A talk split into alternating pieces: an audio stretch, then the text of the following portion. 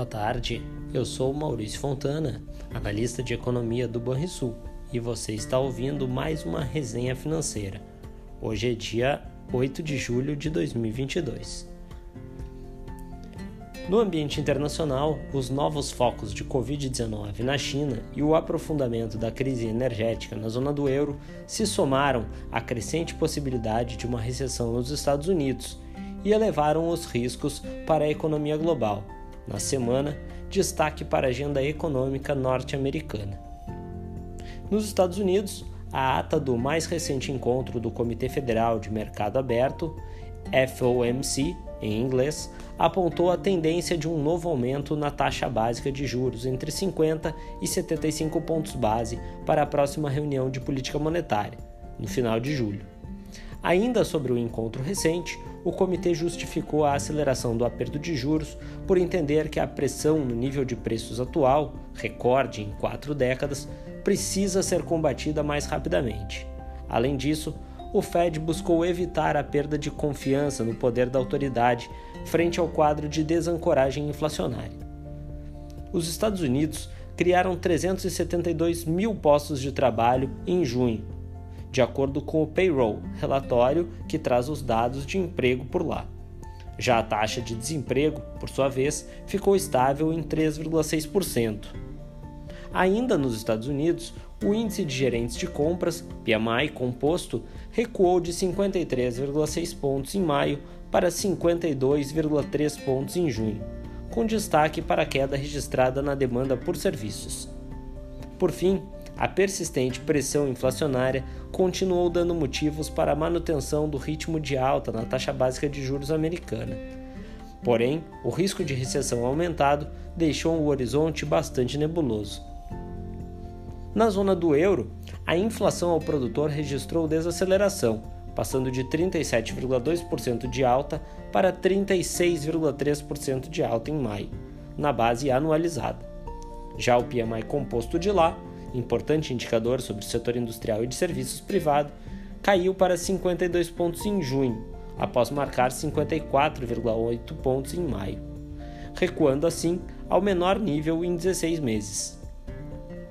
Além disso, as vendas no varejo subiram 0,2% em maio na comparação com o mês anterior, ficando abaixo das projeções de mercado. Os receios em torno de um crescimento econômico mais brando, impactado por fatores ligados ao conflito na Ucrânia, foram percebidos nos indicadores do bloco europeu, que perderam fôlego na última semana.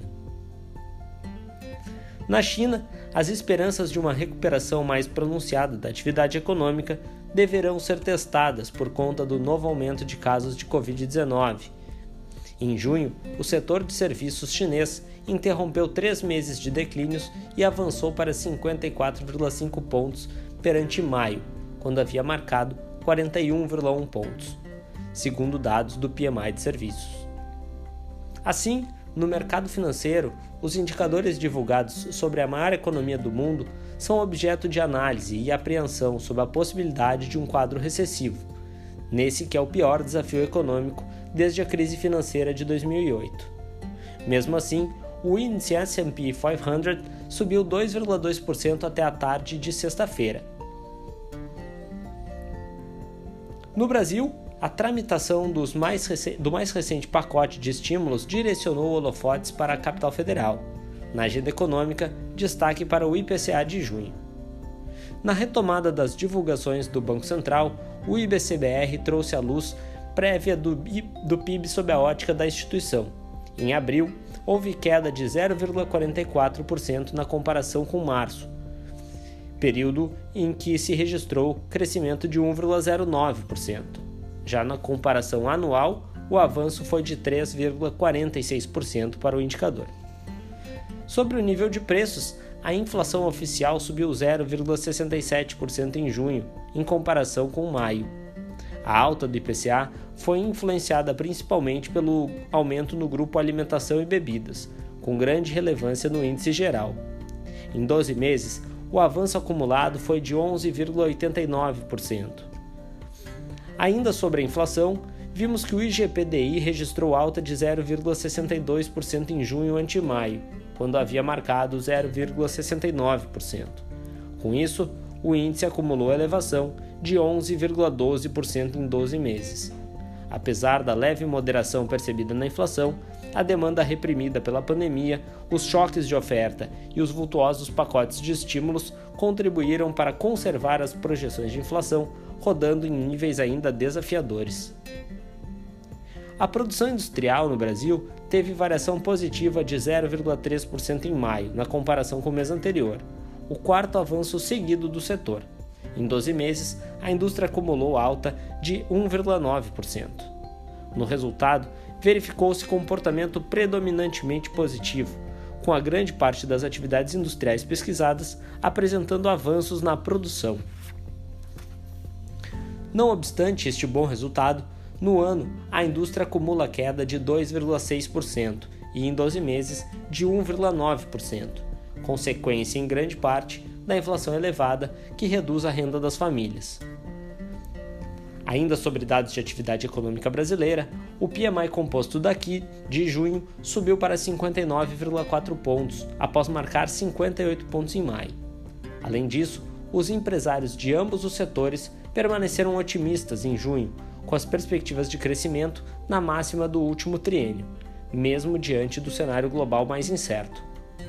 No mercado financeiro, as desconfianças em torno do ritmo de expansão da atividade econômica chinesa refletiram no preço das commodities e, como consequência, no principal índice da Bolsa Brasileira, que subiu 1,5% no acumulado da semana.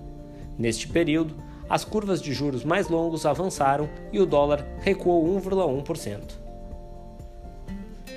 Entre as projeções macroeconômicas do Banrisul, destaque para a atualização da variação esperada para o PIB de 2022, que agora espera-se tenha crescimento de 1,4% em 2022, mantendo a expectativa de crescimento de 1% em 2023.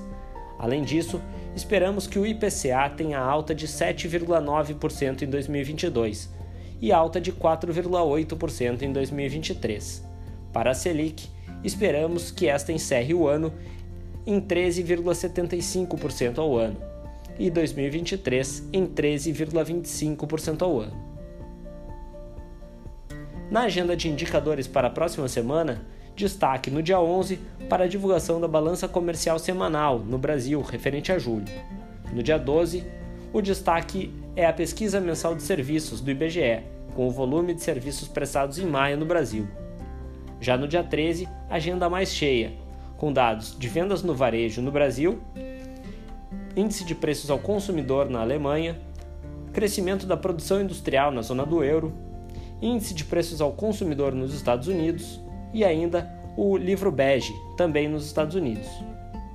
Já no dia 14, teremos preços aos produtores nos Estados Unidos, produção industrial e variação do PIB do segundo trimestre na China, e ainda o leilão de NTNF e LTN no Brasil do Tesouro Nacional. Já no dia 15, é dia de divulgação da sondagem industrial no Brasil, das vendas no varejo, produção industrial e confiança do consumidor, essas três nos Estados Unidos. É isso, pessoal. Tenham todos um excelente final de semana e bons investimentos.